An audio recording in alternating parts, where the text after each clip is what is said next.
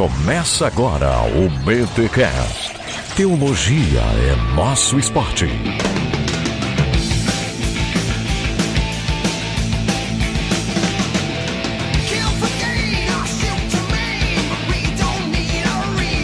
Muito bem, muito bem, muito bem. Começa mais um BT Cash, de número 317. Eu sou o Rodrigo Bibo e lá vem o noivo, lá vem o noivo, olha o noivo. Nada a ver, né? Mas bem, vamos lá. Eu sou Cacau Marx e a noiva, que é a donzela de ferro, disse: faltam dois minutos pra meia-noite. Eita. Só a galera do metal vai entender essa. Nossa, mano, donzela da meia-noite. Não, donzela de metal? Donzela de ferro. Donzela de ferro Iron Maiden? O Iron Maiden tem uma música que chama Two Minutes to Midnight. Olha aí. Uma volta gigante. Se o milho tivesse aqui, ele teria dito sensacional. Sensacional. é, como é que o meu fala? O milho fala assim, ó, nossa, Cacau. o milho, inclusive, era pra estar aqui, mas necessidades pastorais batem a porta, ele não pode estar. Mas está aqui com a gente... Eu sou o Paulo On, um prazer em poder falar aí com todos aí do Bibotalk e audiência. E eu faço parte aí agora dessa roda, não necessariamente de cinco virgens, mas de crentes que tentam estar preparados para a vinda do noivo. Olha aí, estamos aqui com Paulo Sabre de Luz, minha gente. Esse cara que está na internet produzindo conteúdo exegético de qualidade. Quem assiste o canal do Victor Fontana, que inclusive era para estar também nessa gravação, mas a internet lá na casa dele caiu, aí o Starbucks também não ajudou. Ele falou assim: o Victor falou: oh, se vocês gostam do meu canal, vocês têm que ir no canal do Paulo, lá tem exegese de verdade. Aliás, a do Victor também é de verdade, mas eu digo que o Paulo vai nas, nas entranhas do texto mesmo. Paulo, muito bem-vindo aqui no BT Cash. Prazer enorme estar com vocês aí. Olha só, e gente, vamos falar hoje, como você já viu no título, sobre a parábola das dez virgens. Afinal, para lermos essa parábola, precisamos ter uma linha escatológica bem definida? Ou a parábola por si só tem uma mensagem que podemos aplicar para a nossa vida hoje? Qual a essência da parábola? Qual a mensagem central dessa parábola? Isso e muito mais neste episódio que marca a volta da série Parábolas. Mas antes, os recados paroquiais.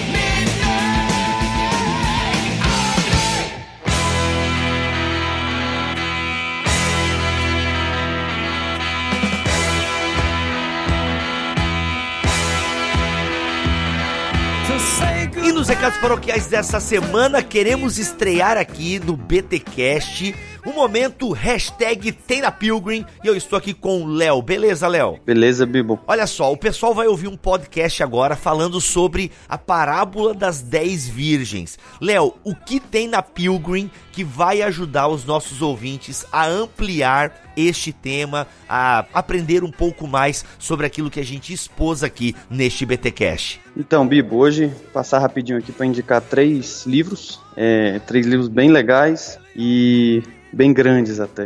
A gente vai ser generoso na quantidade de páginas. É, primeiro livro que eu queria indicar, que tem na Pilgrim, que vai contribuir com o estudo do pessoal nesse tema, é o comentário expositivo do pastor R6 Pro sobre o livro e o Evangelho de Mateus. Oh. Então, acho que alguns devem conhecer, é publicado pela editora Cultura Cristã. É um comentário bem caro, então acho que ele custa cerca de uns 200 reais na editora, mas ele está disponível para os nossos assinantes premium como e-book e lá vai ter, são sermões, né, pregados pelo pastor Sproul, que vai comentar, vai ter comentários sobre praticamente todas as parábolas de Jesus lá. Então essa é a primeira indicação. Uma segunda é o clássico, com a série de comentários do Matthew Henry. Famoso, o pessoal conhece. Essa série de comentários também está na Pilgrim. São, são muitas e muitas páginas. Em português. Em português. Olha aí, cara. Caramba, mano. É bem legal. Tem os comentários de todos os evangelhos, né? Então o pessoal vai encontrar ali as opiniões e os estudos do pastor Matthew Henry sobre as parábolas de Jesus. Ô, gente, para quem não entendeu o que o Léo falou, é o Matthew Henry aí que a gente fala errado mesmo, tá? eu também não sei se eu tô falando certo ou não. É, não, o teu também é bonito, né? Mas é o Matthew Henry que o pessoal fala aí, beleza? Muito bom, cara. Eu não sabia que tinha tudo isso aí lá. É, como tá entrando muita coisa no aplicativo, o pessoal não consegue ver tudo que tem lá na home, né? Então você tem que ir lá na abinha explorar e tem que pesquisar. Tem muita coisa legal escondida lá. E para terminar, tem uma terceira indicação, essa mais para o pessoal dispensacionalista, que é o livro Compreendendo Todas as Parábolas de Jesus, do Klein Snodgrass. É um pequeno comentário de cerca de 1.200 páginas, publicado pela editora CPAD. Também vai custar lá seus 200 reais quase, que está disponível no app. Então, fica a indicação aí de três livros bem robustos, né? É, comentários de pastores de traduções bem diferentes, que vão auxiliar o pessoal no estudo tanto dos evangelhos quanto das parábolas de Jesus e que tem na Pilgrim. Então, todos lá disponíveis para os assinantes premium, só você assinar e você terá isso lá na Pilgrim e muito mais. Só dá uma pesquisada que você vai achar coisa boa lá. E olha só, gente, nós temos uma parceria com a Pilgrim. Olha, presta atenção, olha essa parceria do Bibotal com a Pilgrim. Você pode experimentar gratuito por 14 dias e se resolver ficar, porque mano, você vai ficar porque é bom demais, você vai pagar o primeiro mês apenas R$1,99. Segura essa, R$1,99 no primeiro mês, mas se quiser pode experimentar os 14 dias grátis. Galera, para você ter esse desconto e essa experiência, você deve assinar a The Pilgrim pelo link que está aqui na postagem deste BTcast, beleza? Entra em bibotalk.com, procura este BTcast sobre a parábola das 10 virgens, que já vai estar tá aqui bem na cara do episódio, OK? Ou vai em uma das nossas redes sociais e aí você deve pegar o nosso link, OK? Lembrando que o podcast aqui da Casa o Contexto também tem o link dele lá, tá bom? O Paulo também tem uma parceria com a The Pilgrim, mas nós estamos falando aqui dessa parceria do BTcast com a The Pilgrim e o link está aqui na descrição deste BTcast. Muito bom. A gente falou aqui dos e-books, mas tem audiolivro, tem muita coisa boa e outra hora o Léo volta para contar aí as novidades da The Pilgrim neste app fantástico disponível para iOS e Android. Obrigado, Léo, pelo seu momento aqui. Hashtag tem na Pilgrim. Eu que agradeço, Bibo. Um abraço aí, Deus abençoe. Vamos ouvir o episódio e já sabe, terminou de ouvir o episódio, você tem essas opções aí para conferir e ampliar a discussão.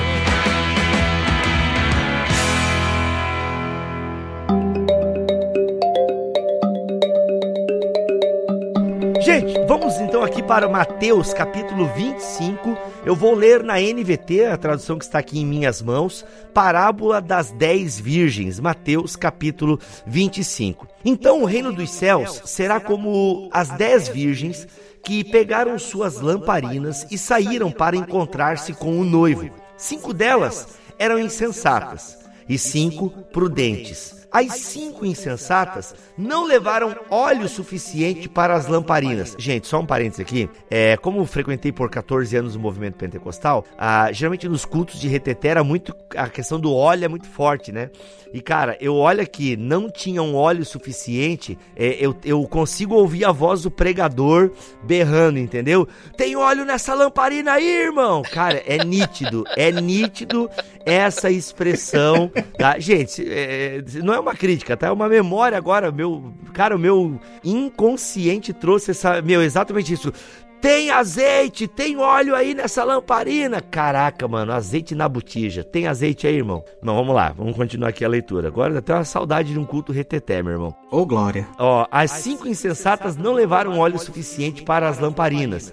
Mas as outras cinco tiveram um bom senso de levar óleo de reserva. Como o noivo demorou a chegar, todas ficaram sonolentas e adormeceram. À meia-noite, foram acordadas pelo grito: Vejam, o noivo está chegando. Saiam para recebê-lo. Todas as virgens se levantaram e prepararam suas lamparinas.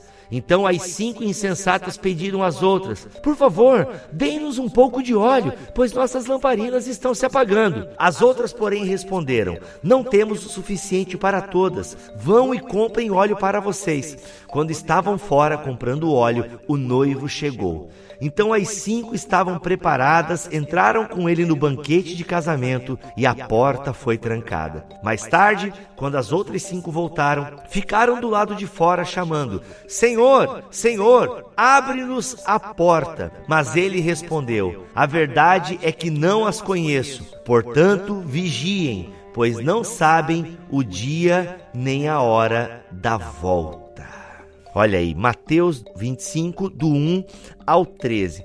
Paulo, eu tenho tantas perguntas para te fazer. Eu penso que a primeira que as pessoas acho que vem na cabeça é se essa parábola, né, essa história que Jesus conta, o quanto dela é pautada na realidade, né? Tipo assim, ah, realmente eram dez noivas, é, um noivo, ele casou com dez mulheres. Geralmente as pessoas querem entender esses pormenores. A gente vai chegar lá em algum momento, eu imagino. Mas antes eu queria pedir para ti ou para o Cacau para nos ambientarmos, né, no nesse é, no contexto maior e menor aqui, principalmente o menor, né? Por que que Jesus, o que faz Jesus contar essa parábola à sua audiência? Legal. Essa parábola ela tá no capítulo 25 numa sequência que já começa, na verdade, no capítulo 23, quando Jesus vai é, ambientando os seus discípulos com respeito ao que vai acontecer após a morte dele, né, todos os processos que envolvem a sua morte, crucificação, ressurreição e para além disso, englobando até a questão do escatom, da, da escatologia, o que os judeus chamavam de o dia do Senhor. Então essa parábola ela está dentro de um, uma sequência de parábolas que começa na verdade em Mateus capítulo 24, do versículo 42 a 44, nós temos a primeira parábola, que é a história do pai e do ladrão, falando da questão da imprevisibilidade da vinda do Senhor Jesus. Aí nós temos a parábola do servo fiel e do servo mau, aí na sequência do versículo 45 até o versículo 51, falando das responsabilidades dos servos, né, ao aguardar as contas do seu senhor. E por fim, nós temos aí a parábola das dez virgens, que é uma parábola que só Mateus registra no capítulo 25, do versículo 1 a 13, que de alguma maneira mescla os temas abordados na primeira parábola e na segunda. Então, a parábola ela fala sobre a necessidade de se preparar, de nós nos prepararmos diante dessa vinda que é uma vinda que em tempos, termos temporais é imprevisível. Abra, abra para nós. Em verdade vos digo, não me conheceis. Aliás, a questão escatológica está bem presente, né? Mateus é chamado ali dessa, dessa parte escatológica, né? O sermão escatológico de Jesus, não é? Ah, Mateus 24 ou 23, não lembro. Que a gente até já fez um podcast sobre isso, não me falha a memória. Claro que foi numa pegada mais amilenista, porque a gente estava aqui com o Leandro Lima. Aí até a pergunta que eu te faço, Paulo, é se a nossa posição escatológica interfere demais Uh, né, ou tem uma interferência significativa para a leitura da parábola das dez virgens? Ok, a sua pergunta é muito interessante, Bibo, porque é, pró a própria forma como o texto começa, então o reino dos céus será como as dez virgens, é uma forma diferente uh, da forma que Jesus utilizou nos outros textos uh, de Mateus. Por exemplo, Mateus 13, 24, 18, 23, Jesus sempre usa o verbo no presente. O reino de Deus é semelhante ou o reino de Deus é comparável a tal situação. Esse verbo no futuro joga a nossa imaginação e joga o nosso olhar realmente para a questão do que vai acontecer nos dias finais, e isso encaixa muito bem até no próprio contexto desse discurso escatológico que Jesus está falando. E respondendo à sua segunda pergunta, para mim não faz nenhuma diferença qual a linha escatológica que nós seguimos, se nós somos pré-milenistas, pós-milenistas ou até amilenistas, porque o texto ele lida com uma situação do cotidiano que nós já vamos falar de uma forma muito simples e o evento da chegada também do da vinda do noivo é também lidado de uma forma muito simplória, né, muito normal. Então, o que une todas as tradições escatológicas é o simples fato que o nosso Senhor Jesus Cristo um dia voltará em glória. E eu acho que uh, se nós colocarmos o peso nessa declaração declaração que une todas as tradições, nós, nós estaremos aí um terreno bem seguro para tratarmos e abordarmos sobre os temas dessa parábola. Legal. Ô Paulo, eu tava vendo aqui na NVT, ela faz uma menção a Lucas 12, é, que realmente é uma história diferente aqui, mas tem o mesmo mote. Né? A, a epígrafe é estejam preparados para a vinda do Senhor. E aqui de Lucas ele fala dos servos preparados com as suas lâmpadas, né? Isso, isso. É, é diferente, afinal aqui Mateus Utiliza a ideia das virgens, mas aqui fala dos servos, né? E que, esti que estiverem prontos para aguardar o retorno, uh, o retorno do noivo. Até, oh, eu tô lendo errado aqui, peraí, peraí. Ah, não. Inclusive aqui fala: esperem o seu senhor voltar do banquete de casamento, né? Meio que Lucas traz a, o pano de, de um background parecido tal. Mas, Paulo, antes da gente entrar nos pormenores, eu gosto também de sempre de explicar, ainda que eu sei, eu tenho noção de que não é a coisa central na parábola, mas eu gosto que algumas pessoas têm essas dúvidas, tipo, a gente entendeu por que, que Jesus utiliza esse exemplo, assim. Ele tá citando aqui, literalmente, como é que eram as festas de casamento da época, sabe essas questões mais... Sim, sim. Que a gente tenta localizar às vezes, né? Ah, quando a gente fala do filho pródigo, a gente fala do homem que não poderia correr, correr, porque não era educado o homem correr, e aquele homem correu em direção ao filho. A gente vai fazendo essa, vai pegando um pouco o contexto da época para tentar entender a parábola. Nem sempre é fundamental isso, porque diga-se de passagem, se a gente lê essa parábola aqui, fica muito claro, né? O versículo 13 explica a parábola inteira. Então, se você quiser parar o podcast aqui, você já pare.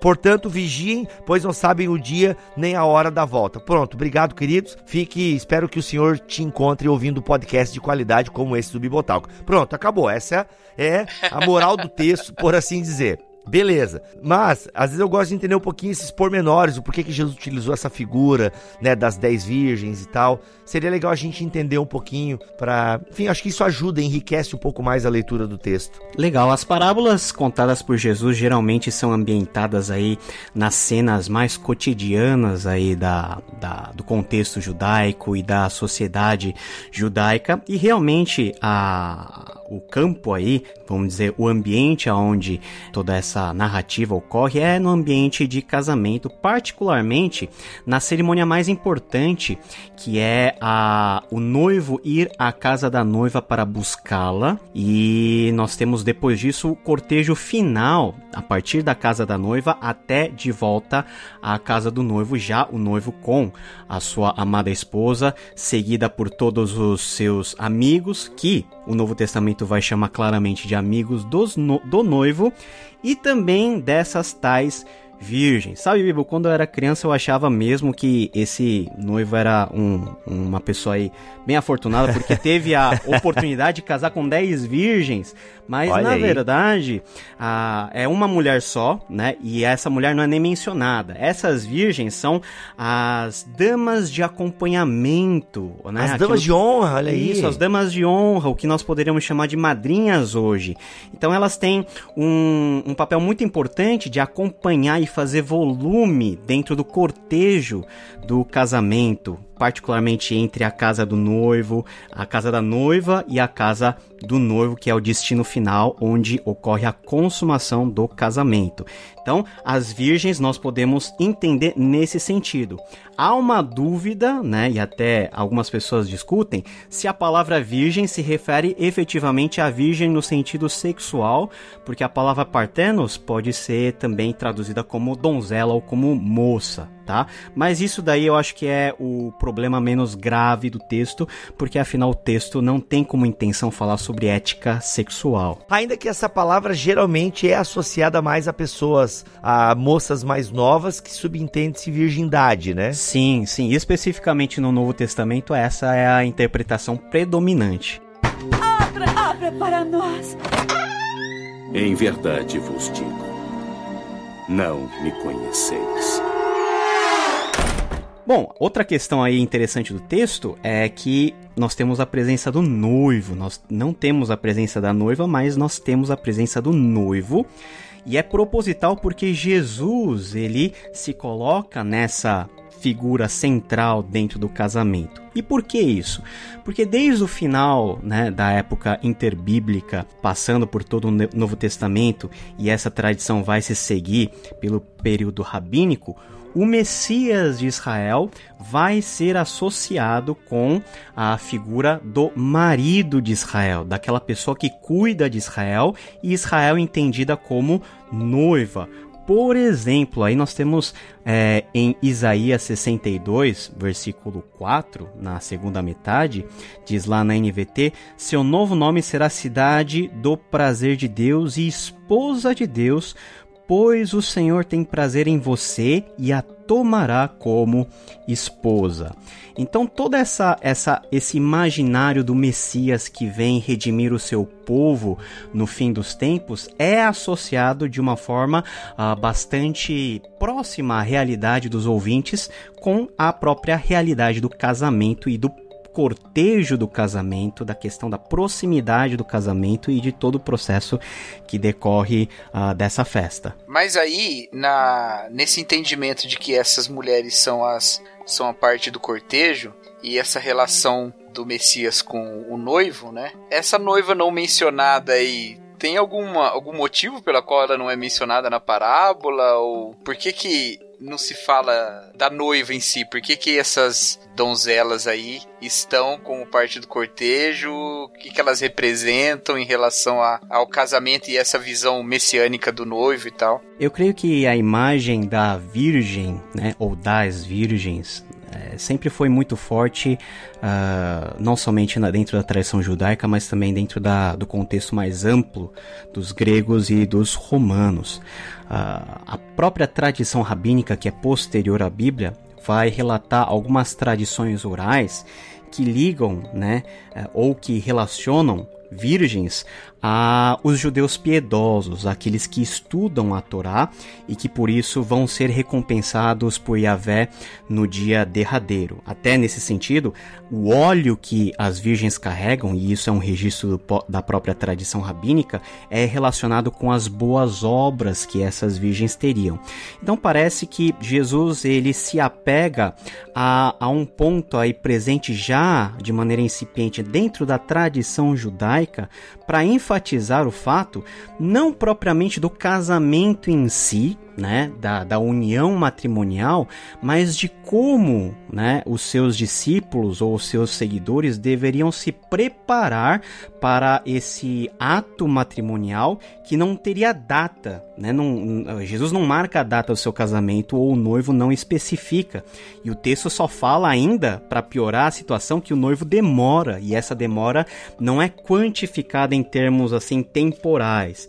Então, como que você tem que se preparar? Bom, eu tenho que me preparar uh, até para uma eventual demora desse noivo, e é aí que está justamente o foco dessa parábola que Jesus conta. É, até acho interessante que as prudentes e as imprudentes é, todas elas dormem, né? Tanto uma quanto outra, é, o grupo, né? É, ambas estão, se cansam, né? Digamos, ambos, ambas ficam, ai, não dá mais para esperar, vamos dormir. Todas elas deitam e dormem, né? O problema é que cinco dormiram preparadas, né? Outras cinco não. E é interessante, Bibo, que diferente de outras partes, Jesus não parece repreender as virgens que dormem. Jesus repreende os discípulos que dormem lá no jardim de Getsemane, por exemplo, mas aqui parece que o dormir fez parte do processo de espera. Então, novamente, o, o foco central do texto não está no grande contexto, né? No, na, na, na união nupcial ou em outras coisas. Está mais no como você se prepara para esse casamento com o noivo.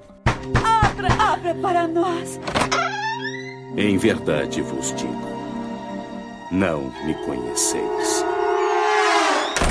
Wand, você já falou aqui um pouquinho do óleo, mas uh, alguns atribuem, como eu falei, né, por ser da vertente pentecostal. E, gente, eu vou explicar mais uma vez, porque como tem ouvinte novo, às vezes não conhece a gente direito. É, quando eu falo isso, gente, eu não falo para depreciar o movimento pentecostal, tá? Primeiro que eu fui por 14 anos no movimento pentecostal, hoje em dia sou um carismático, tá? Então eu não falo para tirar palha, não é nada disso, é porque são as minhas memórias, é, é aquilo que vem realmente à minha memória. Então eu não tô tirando palha nem depreciando, ok? Para você que é novo aqui e talvez não entenda direito algumas coisas.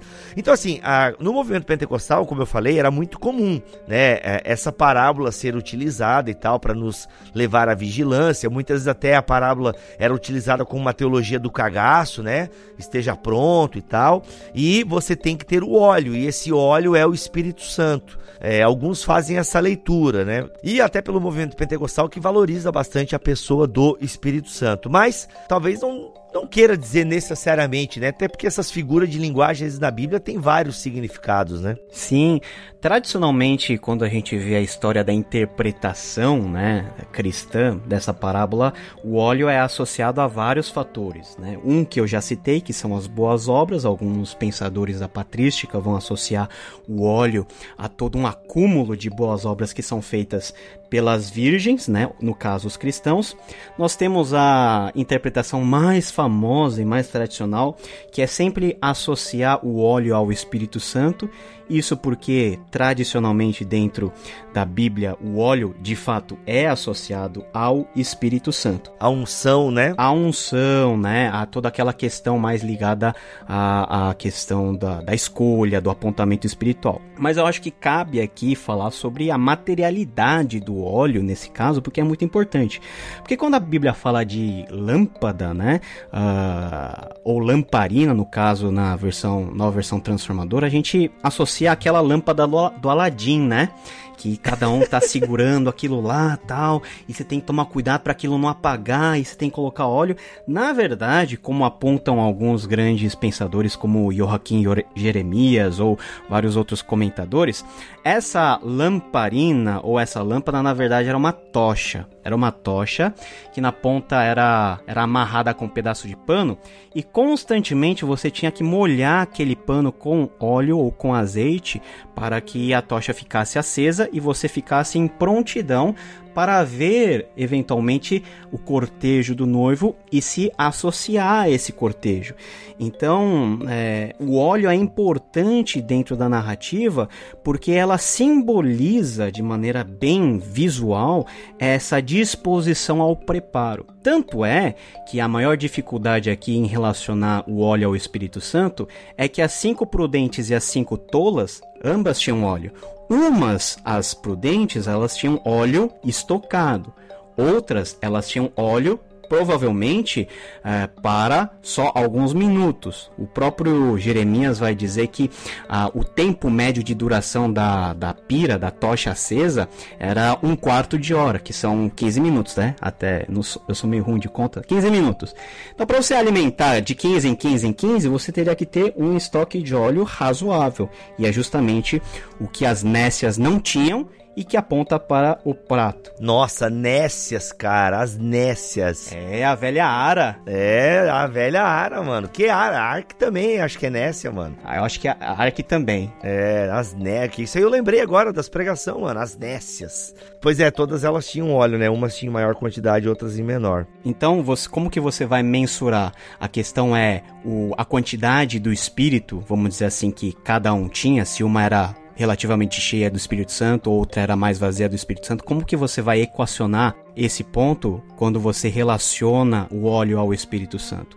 Então, a parábola, as parábolas, elas são histórias que trazem uma moral, e não necessariamente você precisa colocar um sentido para cada elemento que aparece na parábola, porque aí a gente cai no período da alegorização, e a alegorização sempre é algo perigoso. Uhum. É, Agostinho, inclusive, fez umas alegorias assustadoras, né? Esse é famoso, hein? É, né? Acho que é, da, é do Bom Samaritano, né? Isso. Nossa, acho que até tem naquele livro da Vida Nova, Entendes o que lês, ele cita esse caso de Agostinho, né? É uma leitura bem complicada, né? Bem complicada mesmo. É porque a gente vai se perdendo nesses detalhes, né? Que vezes, nem sempre o texto quer explicar esses detalhes, porque ele tem uma mensagem, um objetivo maior do que explicar detalhes e tal. Abra, abra para nós. Em verdade vos digo: não me conheceis. Bem, eu acho que nós já analisamos os principais elementos da parábola, né? Mais alguma observação que vocês fariam em relação a essa questão de análise de elementos e tal? Algum termo que mereça um destaque aqui? Tem uma questão nessa parábola que você até mencionou lá no início, Bibo, que é a situação tanto quanto inusitada, né? Das virgens aí quererem procurar um lugar para comprar. Mas é meia-noite, o que, que vai estar tá aberto meia-noite, né? É, esse, esse meia-noite é, é, interessante. Isso, eu ia perguntar do meia-noite. Por que meia-noite, né, cara? Naquela época já existia festa de Halloween, o pessoal tinha medo da meia-noite? Por é causa é? da chamada da meia-noite, né? Olha aí, será? é o contrário, né? O nome é que tirado daí, né? É, se não for isso, pelo menos o pessoal tinha noção de quando terminava um dia e começava o outro. Então, a meia-noite, tradicionalmente na linguagem bíblica, ela, ela indica para o sim, é um símbolo da culminação do tempo, de algum tipo de tempo, de uma marcação temporal. Então, interpretando isso dentro do contexto escatológico, é o símbolo da chegada do tempo final, da, da chegada do tempo escatológico. É interessante que se a gente voltar lá para o relato de Atos 2, ao cumprir-se o dia de Pentecostes, a abrir o capítulo 2, não é verdade?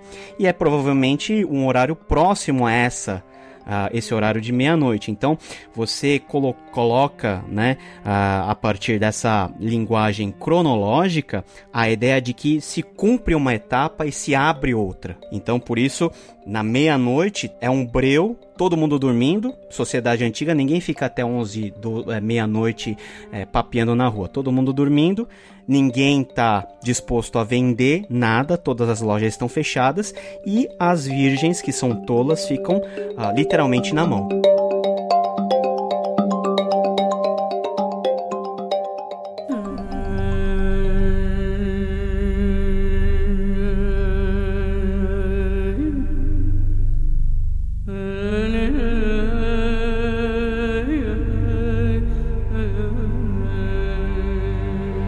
Bem, se a gente for fazer algumas aplicações desse texto, aqui a gente às vezes até tem umas liberdades que a gente pode ter em relação ao texto, mas eu acho que falando desses elementos que o Paulo já apresentou aqui para nós e os possíveis significados, uh, eu penso que a gente consegue também é, equalizar melhor as nossas aplicações é, do texto. Não sei, a primeira coisa que me, solta, que me salta aos olhos aqui, além do, daquilo que é óbvio, né, de nós estarmos é, preparados, é a ideia de que elas clamam, cara, né? Tipo, esse senhor aqui não é, é tem uma misericórdia com um tempo, né?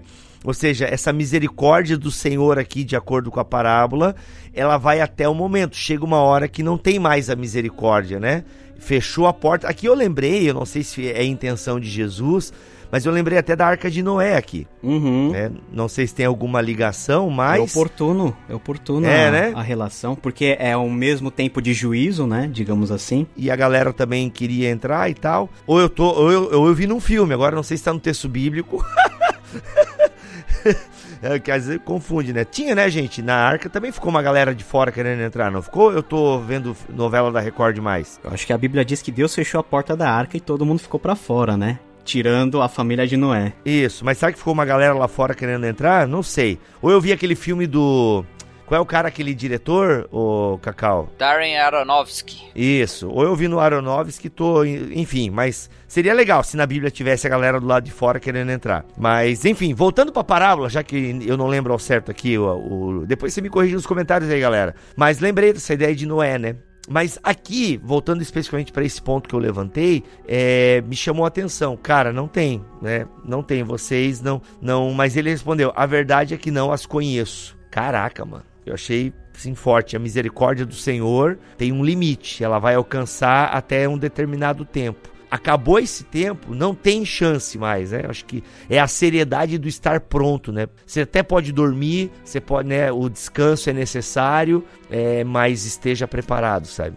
Esse negócio do Senhor ali que não abriu a porta para elas é, me choca, ainda mais diante dessa. É, eu acho que foi isso que me chamou mais atenção, por conta né, de se a gente enfatiza tanto o amor de Deus, o amor de Deus, o amor de Deus, o amor de Deus, né, aquilo que eu tenho chamado de teologia good vibe e tal, e que de repente essa parábola vem e diz: Não, a porta fechou, eu não conheço vocês. Sei o que, que vocês pensam disso. Não, eu, eu acho que essa interpretação a respeito do dia do Senhor e da rejeição de um grupo, ele, ele entra em conflito não comigo não tanto com essa questão assim de Deus de fato em algum momento estabelecer esse juízo, né? Porque ele é bem afirmado em vários lugares da Bíblia e não tem muita, muita crise a respeito disso em qualquer que seja o, o ponto do Novo Testamento que você pegue. Pelo menos não me lembro de algo que dificulte tanto a gente entender que haverá condenação, coisa do tipo. Mas dificulta nessa dependência dessa condição prévia das virgens, né?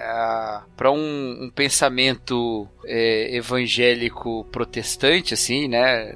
Até no pensamento monergista mais, né? Complicado você atribuir a uma, uma condição desenvolvida, uma condição de preparo daqueles que aguardam, essa, essa vincular isso à salvação, ou à condenação, rejeição, no caso aí, né? Então, eu acho que a dificuldade da interpretação da, dessa parábola está nisso. Inclusive, se nós a colocarmos ao lado de uma leitura é, de, de outros pontos do Novo Testamento, né? De uma leitura paulina, por exemplo, da salvação, né? Como é que fica essa questão toda assim, né? Quem é salvo? Quem recebe essa graça de Deus ou quem guarda a lâmpada, né? ou quem persevera, entendeu? Quando talvez nem seja sobre isso que a parábola esteja falando especificamente nesse momento, né?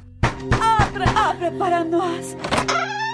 Em verdade vos digo: não me conheceis.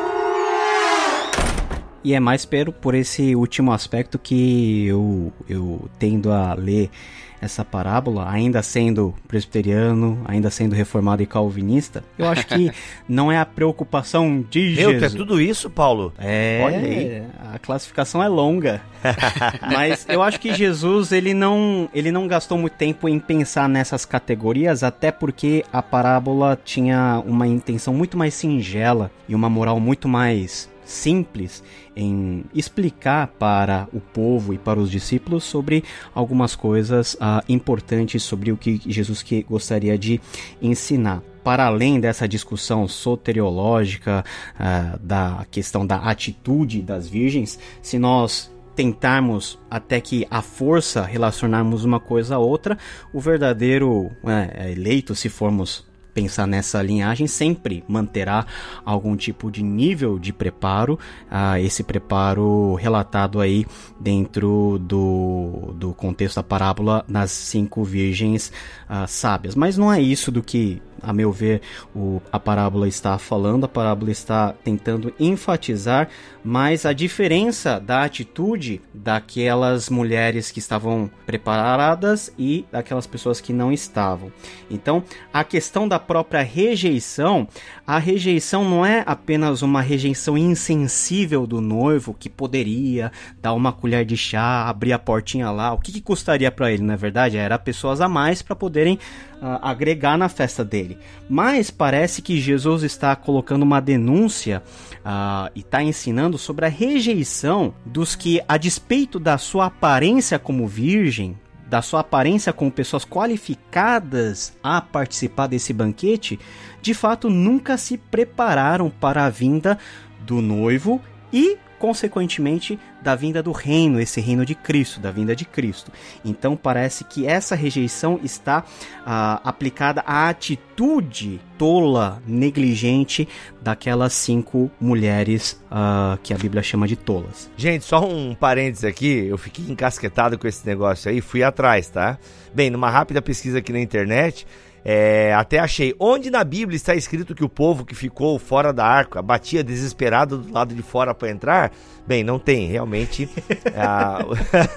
é imagem de filme mesmo, Aronofsky na minha cabeça. Me perdoe a audiência do Bibotalk, que eu já estou misturando ficção com Bíblia Sagrada. É que esse filme, esse filme tem uma cena muito tocante dessa parte, por isso que fica tão forte. Que são eles dentro da arca ouvindo o povo gritando do lado de fora. É forte pra caramba, cara. Mas não, não tá na Bíblia, mas eu acho que aconteceu. Não, ah, não é? tá na Bíblia. É, então assim, mas não enfim. tá na Bíblia, mas devia estar. Tá, numa seg... Devia estar. Tá. Numa segunda edição aí.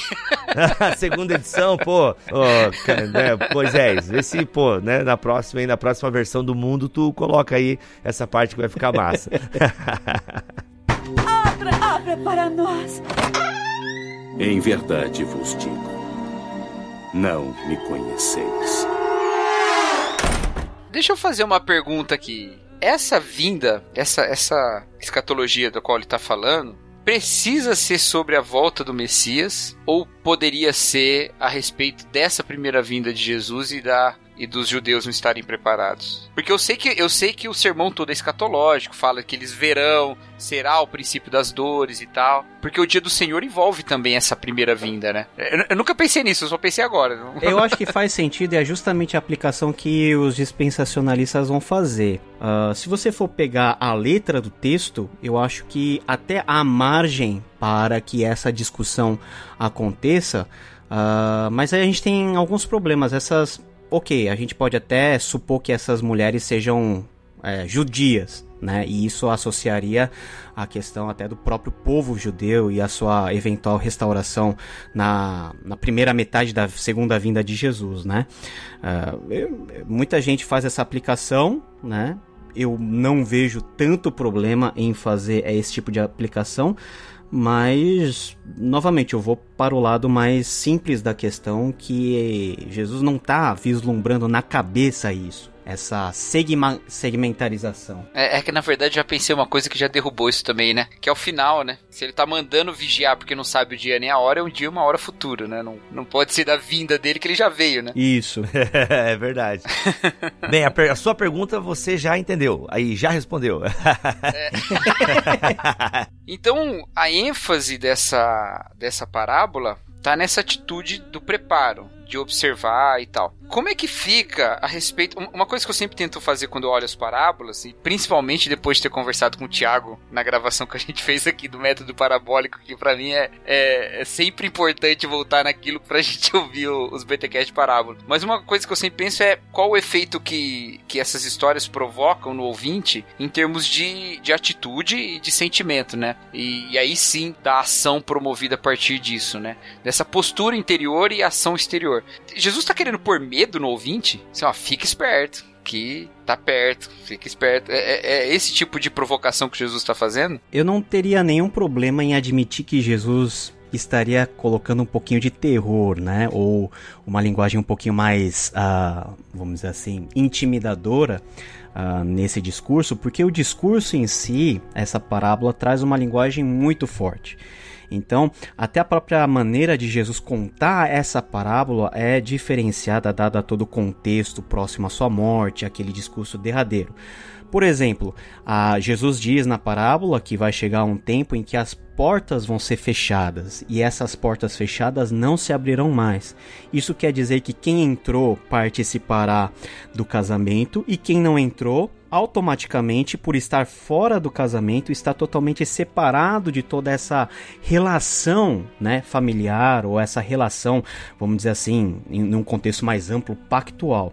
Então, realmente, Jesus queria dar impacto né, nesse discurso e nessa parábola. Jesus queria que as pessoas visualizassem essa história, porque nós hoje estamos numa sociedade muito imagética, né, por tudo aquilo que nós temos em mídia acessível, mas a imagem da, daquele tempo, né, do tempo há dois mil anos atrás, era muito dentro da cabeça, ouvindo e imaginando. Então a pessoa automaticamente se colocava ou no lugar das cinco prudentes ou no lugar das cinco Nessas, e se ele visse que ele estava dentro do grupo das mulheres perdidas, ele teria já um convite a uma atitude diferente porque a porta para ele estaria fechada e ele nem sequer daria conta de quando esse noivo viesse. Então, a minha opinião é que Jesus quis mesmo dar uma, dar uma sacudida, criar um impacto,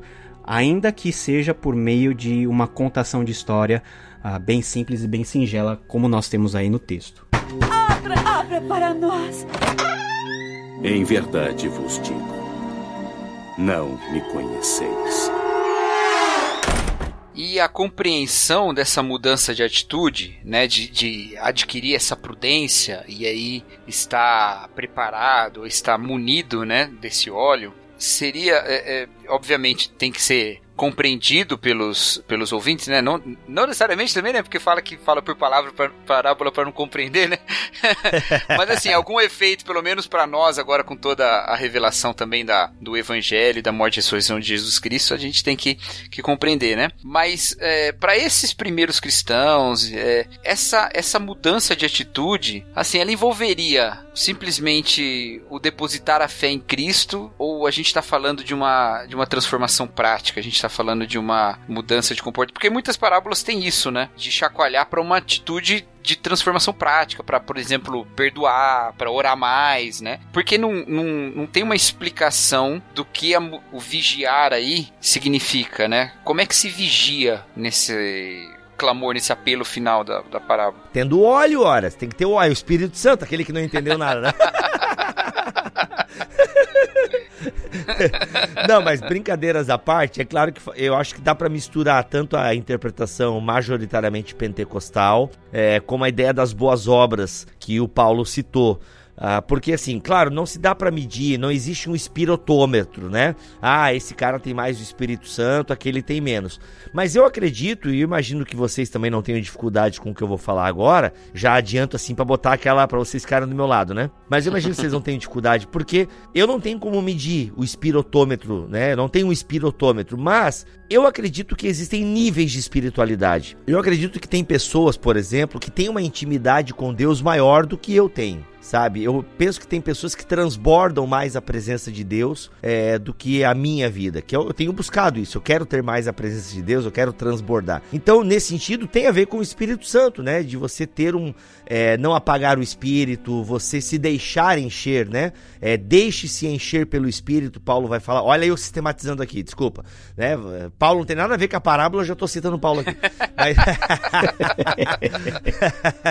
então, assim, sabe, essa ideia de que eu penso que o vigiar aqui está implícito. É, a ideia do óleo, eu penso que eu acho que o óleo é uma figura importante aqui na parábola, porque o que denuncia a prudência, é, as prudentes e a nécia, né, e as nécias, é a falta de óleo, né? Então o óleo, eu imagino ele sendo uma figura importante aqui.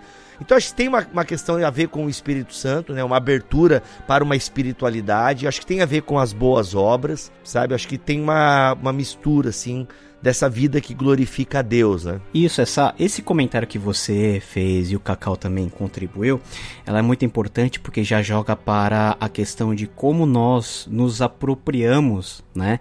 Dessa parábola e de como nós podemos viver essa realidade, porque essa história é uma história que não faz parte do nosso mundo, mas a gente é convidado a entrar nessa história e a sugar as lições que essa história nos apresenta. Mas o mundo não mudou tanto. As pessoas na época de Jesus tinham um grau de inquietação comparável ao que nós temos hoje, porque as pessoas, os judeus, eles aguardavam dentro da sua situação a vinda de um Messias que pudesse de uma maneira mágica, repentina, resolver todos os seus problemas de um dia para o outro. Eles reconheceram em Jesus isso. Mas Jesus está num ponto em que ele está afirmando que ele vai morrer entregue na mão justamente dos inimigos que era para ele derrotar. Então já tem esse sentimento já implícito no texto, além do sentimento de pressa. Nós queremos a, a, o estabelecimento do reino do Messias já, agora.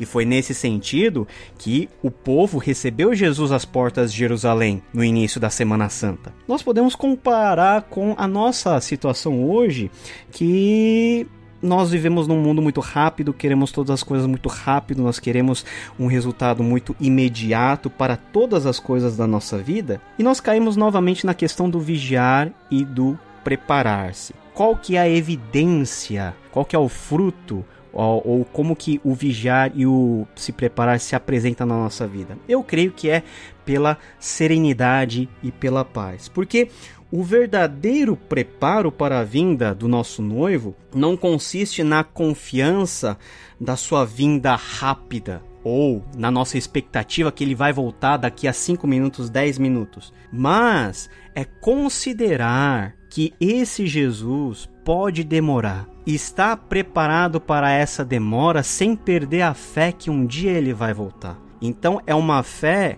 que nos joga para além das barreiras cronológicas, das barreiras situacionais, do nosso mundinho, nos faz ver todas as coisas com uma lente mais macroscópica, mais aberta, tentando compreender qual é a vontade de Deus, que na maioria das vezes não anda junto com a nossa compreensão.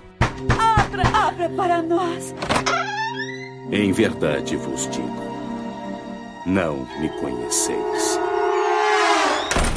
Rapaz, você colocou um, uma abordagem que geralmente é a contrária do que a gente vê na aplicação dessa parábola, né? Porque a gente pega esse sermão de Jesus e coloca assim: olha, Tá vindo, hein? Tá chegando, hein? É, foi a, mi a minha abertura. Se prepara, vigia, vai, vai. E quando na verdade também tem esse outro aspecto, né? De ter a paciência e, e se preparar no sentido de não esmorecer, né? Nessa espera. Acho que tem uma, uma ênfase na escatologia bíblica, né? No, no, do Novo Testamento, que é essa de que ao afirmar a brevidade da, do tempo, a gente é estimulado a trabalhar mais e não menos, né? Que é, que é contra-intuitivo também. As pessoas, em geral, quando, quando você pergunta para ela, se o mundo fosse acabar amanhã, o que você ia fazer? Ninguém vai falar, vou trabalhar, né?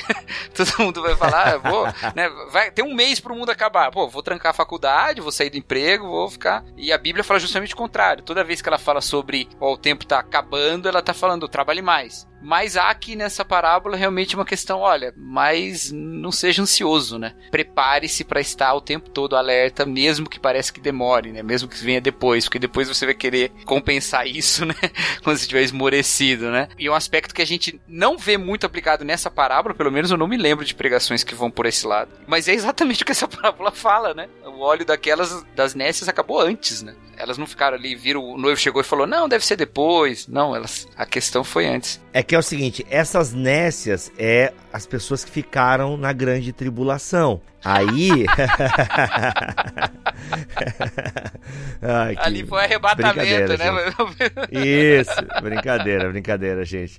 Elas vão tentar comprar, e só que elas só vão poder comprar se tiver o sinal da besta, entendeu?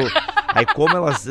aí sim. Aí sim, hein? Aí ficou massa a interpretação. Mas, mas, isso é uma coisa, né, que, que, pode, que fica de lição pra gente também, né? Essa, essa estabilidade, né, da fé. E aí acho que toca no que você falou, Bibo. A gente precisa de uma, de uma espiritualidade mesmo que saiba colocar fé no lugar das nossas ansiedades e também colocar fé no lugar dos nossos desesperos até, né? É, olha, vou abrir um pouquinho meu coração aqui. Mais frequentemente do que eu deveria nos últimos tempos, eu tenho me sentido bem abatido por diversas notícias sobre o mundo todo, né? E várias vezes eu me pego pensando, né, puxa, na no fim, né? Esperando, querendo o fim. O fim que eu digo é a volta de Cristo, né? Não o fim da minha vida, né? Não é, não é um sentimento autodestrutivo. Um sentimento mesmo assim, aguardando a parúzia mesmo, sabe? Mas no final, não é por um aspecto positivo, não é para um, um, mover maior da vida de Cristo em mim mesmo, da, de cumprir mais a vontade de Deus porque o tempo tá próximo. Na verdade é porque às vezes eu me pego com o sentimento de que eu não aguento mais, sabe? E essa instabilidade, que é fruto de uma ansiedade, que é fruto também de um desânimo a respeito de, de tantas coisas que a gente coloca a nossa esperança em alguns momentos da vida e depois percebe que elas não são suficientes para sustentá-la, é, elas devem ser acalmadas, elas devem ser é, é, sossegadas na voz de Cristo mesmo mesmo. E isso a gente precisa de uma espiritualidade verdadeira. A gente precisa. É, faz parte dessa preparação, eu acho, dos que aguardam o reino. Também essa meditação no evangelho, né? Para nos fortalecermos na, nas promessas e nas esperanças de Deus, né? Então,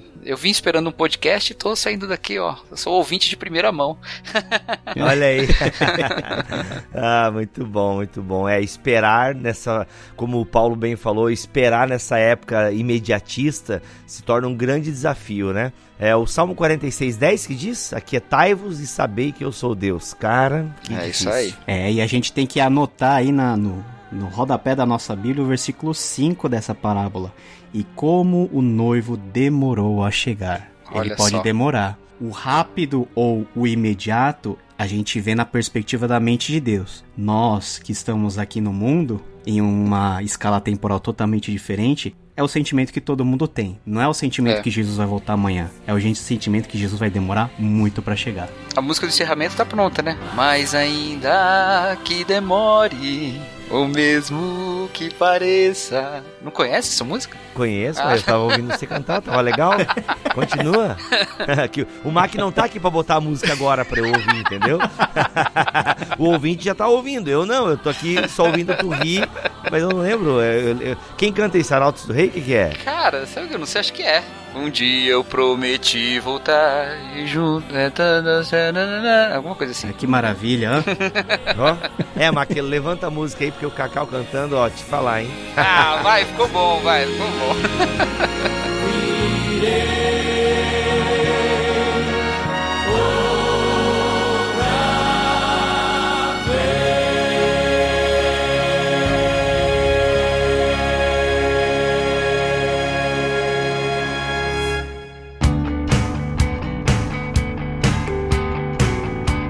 gente, foi mais um episódio da série Parábolas. Muito bom, muito bom, muito bom mesmo. Realmente a gente trouxe, eu acho que um sentido bem bacana para essa parábola. É, cara, obrigado, obrigado, Paulo, pelos insights que compartilhaste com a gente aqui. Foi muito bom. Eu sou Rodrigo Bibo, vou ficando por aqui. Teologia é o nosso esporte. Eu sou Paulo On, foi muito bom estar com todos vocês aí, os nossos ouvintes, Bibo e o Cacau.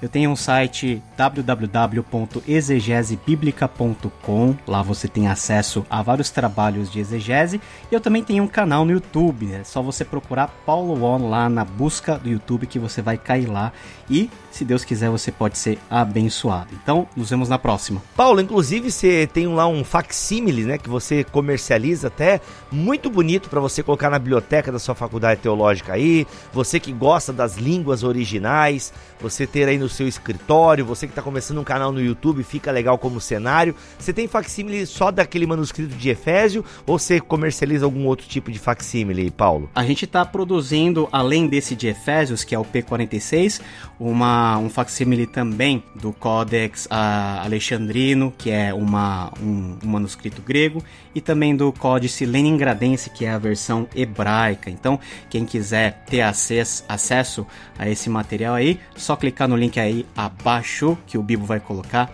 que é isso aí. Cacau, despeça-nos para dormirmos aquela soneca enquanto o rei não vem. Eu sou o Cacau Marx que a graça do Senhor Jesus Cristo, o amor de Deus o Pai, a comunhão, a consolação do Espírito estejam com todos vocês. Amém. Amém. Amém. Se não se retratar, irá para a Inquisição. Eu recebi uma carta. Você renega o que escreveu? Você vai se retratar ou não?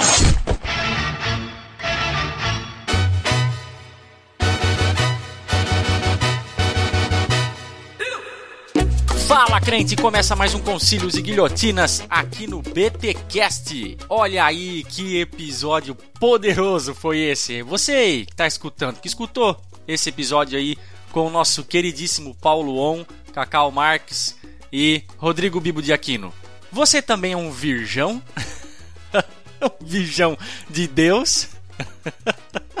que tá esperando aí com azeite para lamparina? Olha aí. Gente, vamos parar de besteira aqui. E seguinte, já vamos começar com guilhotinada. Faz tempo, né? Eu sei, faz tempo que não escorre sangue aqui do Concílios Guilhotinas, mas sim, temos uma guilhotinada e digo mais, de uma ouvinte muito querida. E digo mais, não é só ouvinte, ela já participou aqui no BTcast algumas vezes. A queridíssima Ruth Salviano. Uma salva de palmas para a nossa querida Ruth, sempre muito disposta aqui, às vezes que a gente convidou ela para participar dos BTcasts. Uma simpatia de pessoa, tive a oportunidade de ver ela ah, no BTD duas vezes já, se não me engano, os BTDs desse ano e do ano passado. Ruth, beijão, tá? E olha só, a Ruth vai soltar a corda guilhotina na cabeça de quem? Do Lucas Gesta. Isso mesmo.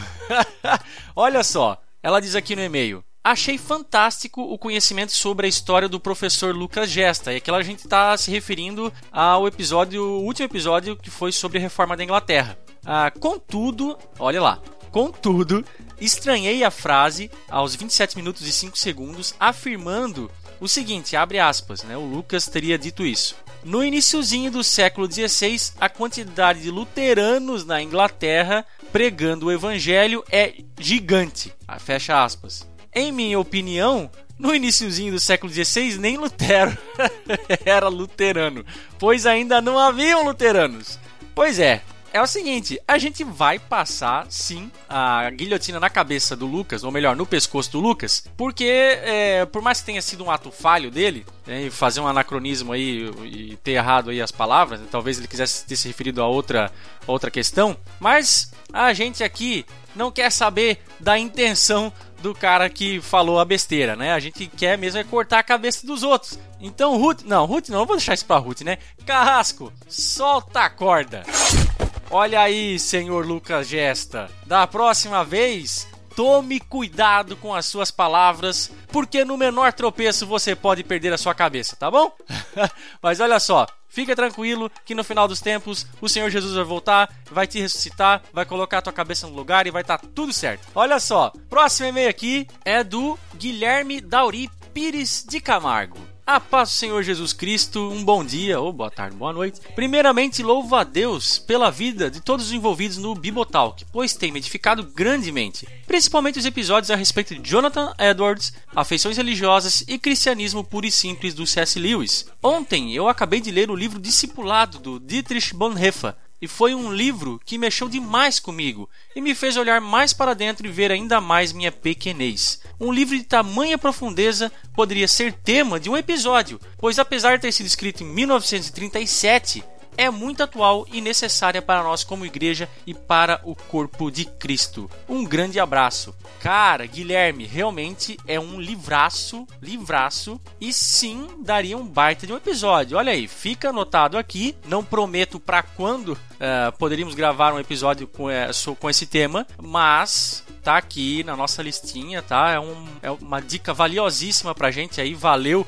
por ter mencionado o livro, tá bom? E quem sabe no futuro próximo a gente aparece aí com um episódio sobre esse tema para alegria de você e dos demais ouvintes também. Beleza, Guilherme? E o nosso último e-mail de hoje é do Giovanni. Giovanni Melo. Olá, pessoal do BTcast Graça e Paz. Comecei a acompanhar o BTcast no ano passado, em 2018, e me vi obrigado a maratonar vários e vários programas. Vocês estão fazendo um trabalho maravilhoso de edificação. Deus tem abençoado a sua igreja através de vocês e abençoado a minha vida também, e muito obrigado por isso. Eu gostaria de sugerir algumas pautas, mais biográficas talvez. A primeira aqui que ele cita é do Keith Green, que é o cantor e compositor. Ele acabou morrendo num acidente de avião, se eu não me engano. Ah, ele tem letras fantásticas, né? De fato, ah, cara, um BTcast sobre o Keith Green seria interessante.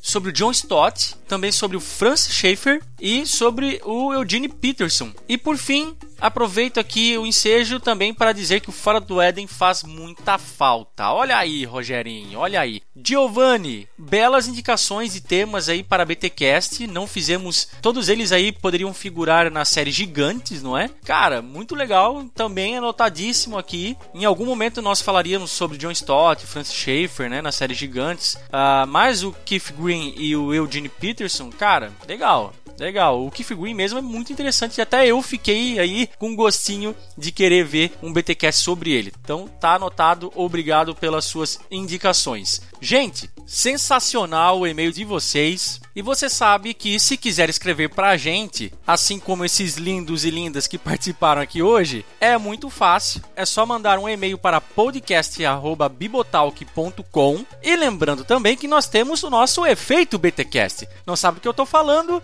Olha só o que o querido Marcos Vinícius mandou pra gente. Efeito BTcast.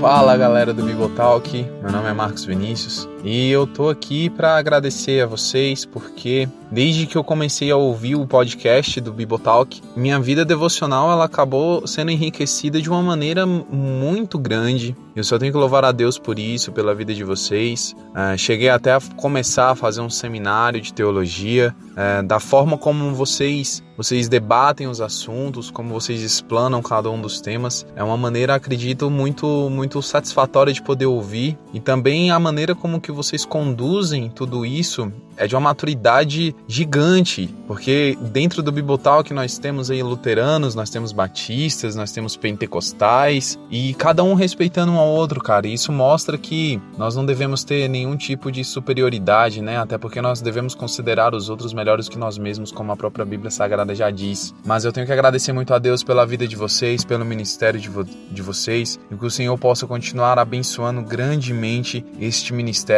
porque com certeza tem abençoado abençoado inúmeras vidas, assim como foi com a minha também. Fiquem na graça de Deus e que Deus vos abençoe.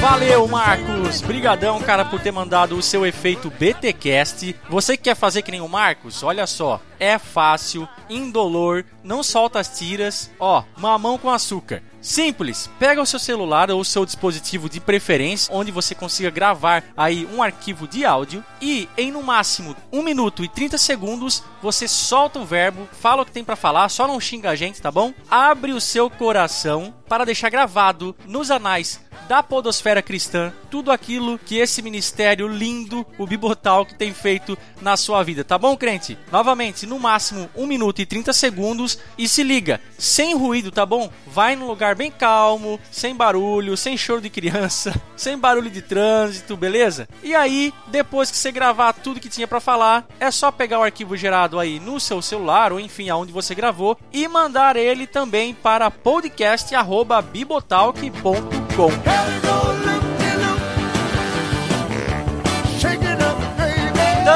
estamos nas redes sociais, eu sempre lembro aqui, galera. Estamos lá no Twitter, Facebook, Instagram, Telegram aqui, a gente tem um lugar especial só para mantenedores. Pessoal aí recebe episódio adiantado. Esse, por exemplo, que você está escutando, a galera dos mantenedores lá no Telegram já recebeu na quinta-feira passada, tá? Em relação à data de publicação desse episódio. Então saiu na terça-feira. Na quinta-feira anterior, os mantenedores já estavam com esse episódio em mãos. Também tem sorteio de livros pra galera lá. Então você que se interessou e quer ajudar esse ministério financeiramente, torne-se um mantenedor, crente. É muito legal, o povo troca muitas ideias lá no Telegram e as demais redes sociais, você siga a gente lá. O link para todas elas está aqui na postagem desse BTcast. E por último, acesse o nosso canal no YouTube www.youtube.com/bibotalkvlog. Vá lá, muito vídeo, muita informação, muito conteúdo também que o Bibo tem postado aí praticamente semanalmente nesse canal tão lindo de Deus, tá bom? Acessa lá, compartilha o conteúdo, dá joinha, dá like, se inscreve para receber as atualizações. E é isso que eu tinha para falar. Eu falei, crente, se Deus quiser e assim permitir, a gente volta no próximo episódio.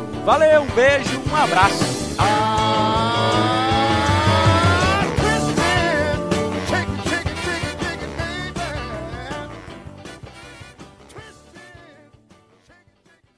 Este podcast foi editado por Mac Bibotalk Produções.